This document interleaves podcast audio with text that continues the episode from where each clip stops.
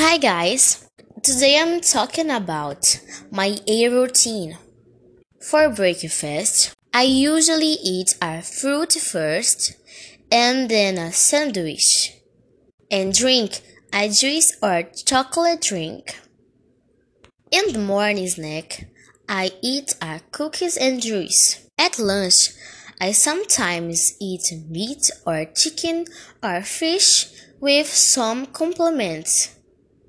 In the afternoon snack, I eat a sandwich with a chocolate milk.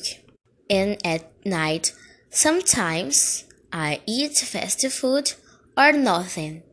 And this was kind of a summary of what I eat daily.